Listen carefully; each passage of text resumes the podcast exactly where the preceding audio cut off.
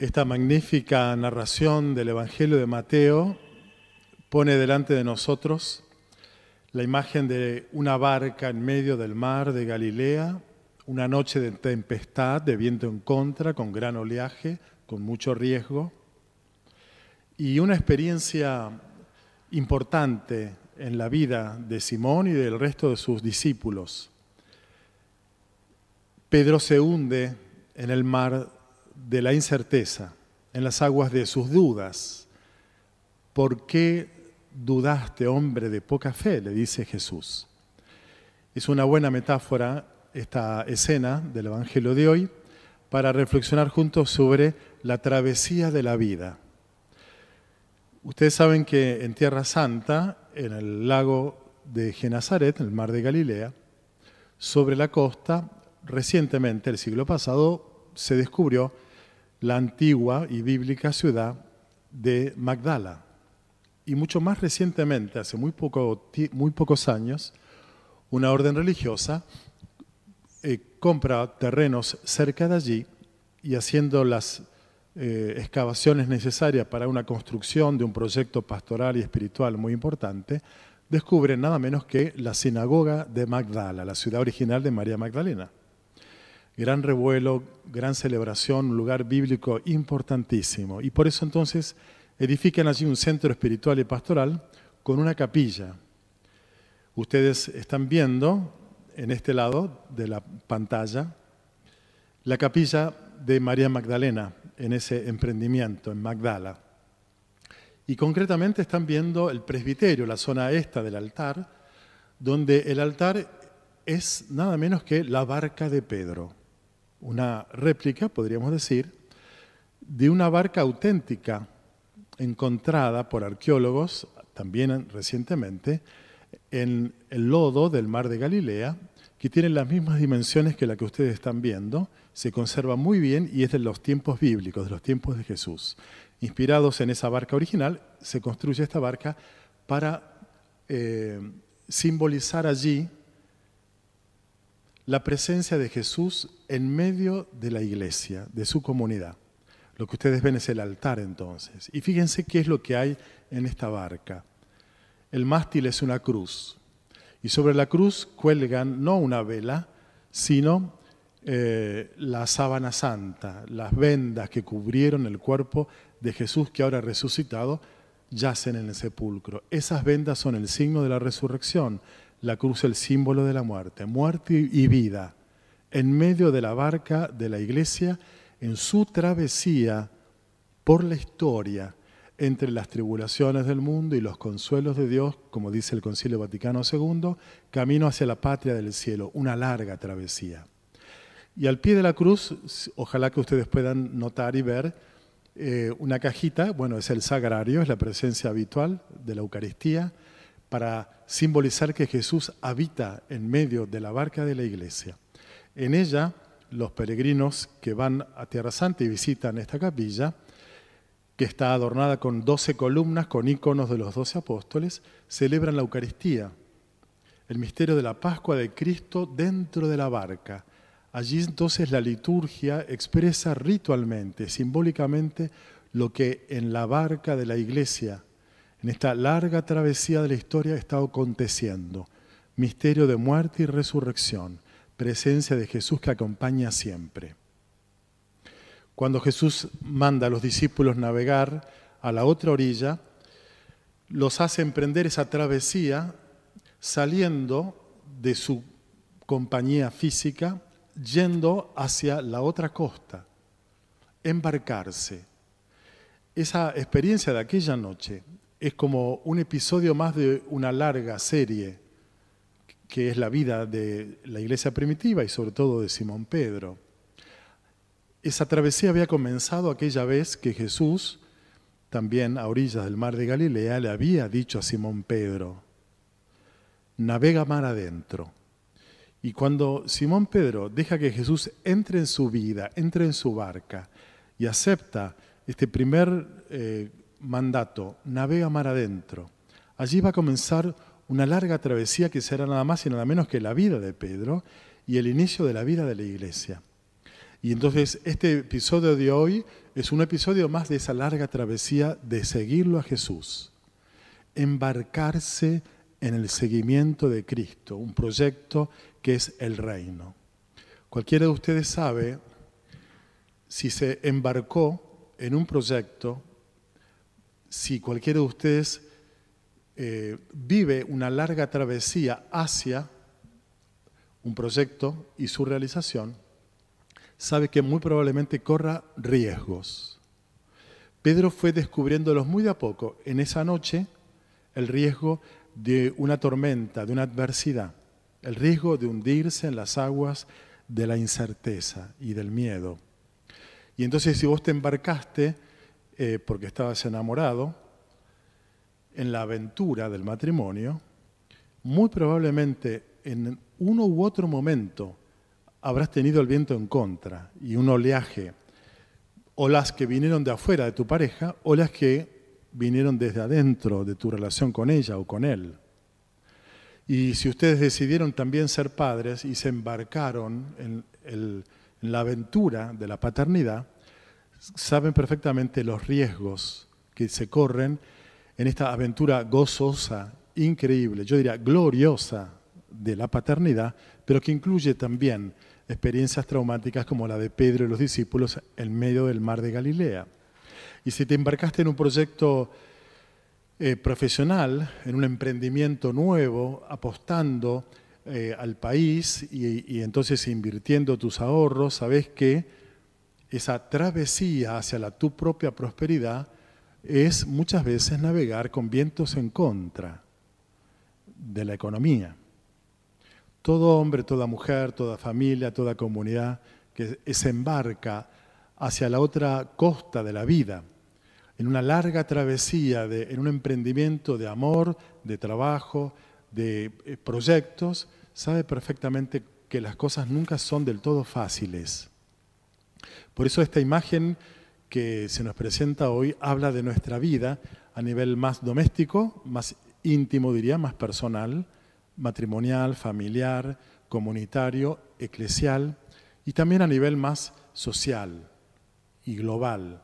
Hoy la entera humanidad está en esta larga travesía hacia la otra orilla de la salud, cuando se supere la pandemia, de la libertad, cuando podamos superar el encierro y la cuarentena. Nuestra patria también está en una larga travesía hacia una mayor justicia, una mayor eh, eh, una democracia más participativa, que con respeto a las libertades, sin tanta hostilidad, sin tanta agresividad, sin la creación de enemigos para poder gobernar gracias a la ficción de los enemigos, para poder unirnos más, superando grietas, una patria más unida, más única, más justa, con más trabajo, con menos pobreza ¿Cuánto de lejos quedará esa costa, superando corrupción privada y pública, superando la eh, manipulación de los poderes del Estado? ¿Cuánto tiempo más nos llegará, nos costará llegar a la otra orilla de una patria, no digo ideal, pero al menos digna, y digna para todos, especialmente para aquellos donde la patria no solamente no es eh, paternal, maternal, no es madre patria, sino que expulsa a los hijos, excluyéndolos de los bienes eh, necesarios para la vida y para la vida familiar. Bueno, las aguas de la historia global, universal, de las aguas de nuestra patria, las aguas de nuestra experiencia familiar o de la nuestra a nivel individual, sea en eh, haberte embarcado en amores, o en labores, emprendimientos, siempre estará con el riesgo de las tempestades. ¿Cómo reacciona Pedro frente a esa tempestad? De un modo bastante natural, nos pasaría a todos, con mucho miedo, con pánico. El pánico de Simón Pedro y de los discípulos hacen ver a Jesús como un fantasma.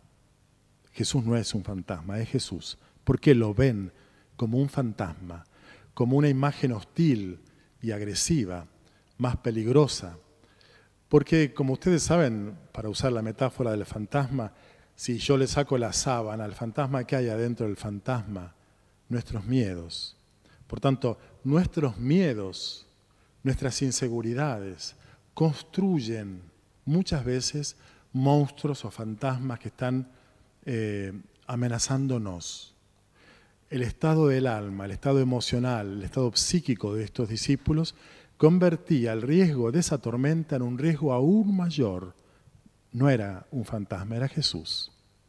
Por eso, cuando ellos eh, descubren que es Jesús, sobre todo particularmente Simón, rescatado de su hundimiento, eh, cargado de pánico y escaso de fe, cuando es rescatado por Jesús, dice el texto del Evangelio que la tormenta eh, se calmó, el viento se acalló, volvió a la paz.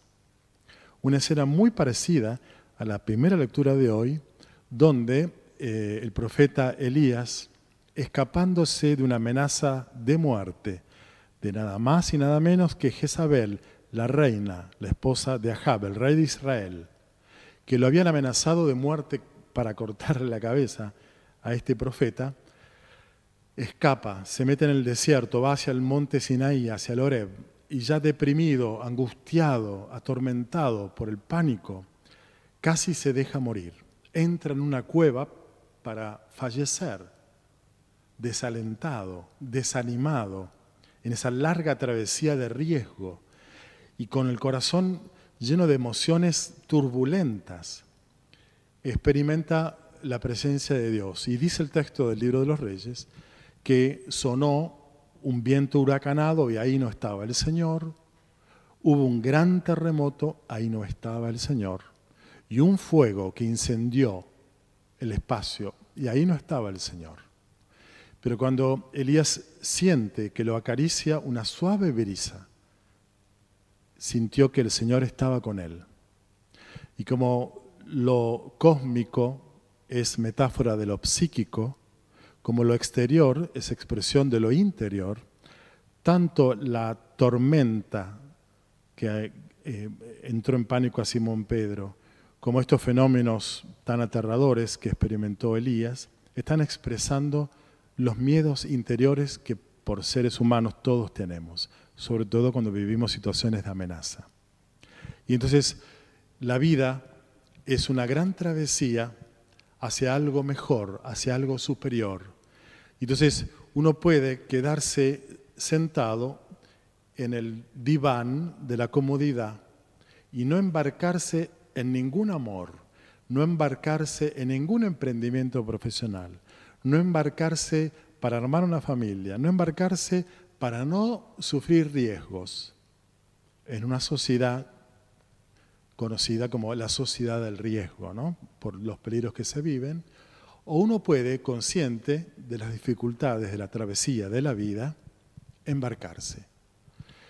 Y entonces Jesús nos dice que cuando nos embarquemos en ser hombres y mujeres que apostamos al amor, que apostamos a la honestidad, que apostamos al trabajo, que apostamos a emprendimientos solidarios, que apostemos a algo más que lo que tenemos, no siempre nos será fácil vivirlo, sobre todo si lo queremos vivir el amor con fidelidad, el trabajo con honestidad, la familia con generosidad, con los valores cristianos. Pero Él siempre estará con nosotros. Miren de nuevo la barca junto a mi lado. Esa es nuestra vida. Al fondo eh, ven, ojalá que puedan notarlo, está eh, es, un, es un blindex lo que está detrás de la barca y al fondo se ve las aguas del mar de Galilea. Y entonces dentro de la barca está la cruz, signo de muerte, están las vendas, signo de resurrección. Nuestra vida embarcada en el Evangelio de Jesús experimentará muertes y resurrecciones, siempre con Jesús dentro de nuestra vida. Bueno, pidamos al Señor que estas celebraciones no estamos haciéndolas en ese lugar tan lindo, en esa capilla increíble, la estamos haciendo desde aquí, desde la catedral, pero la Eucaristía, la presencia de Cristo en medio nuestro con su palabra y con la Eucaristía, eh, es tan viva como en aquel lugar de Tierra Santa y sobre todo como en aquel lugar del Evangelio de hoy. Pidamos al Señor tener esa certeza de que el Señor siempre acompaña, nunca abandona y no nos va, a dejar hundir en nuestras fobias, en nuestros temores, nos va a sostener para no renunciar a ir a la otra orilla de la vida.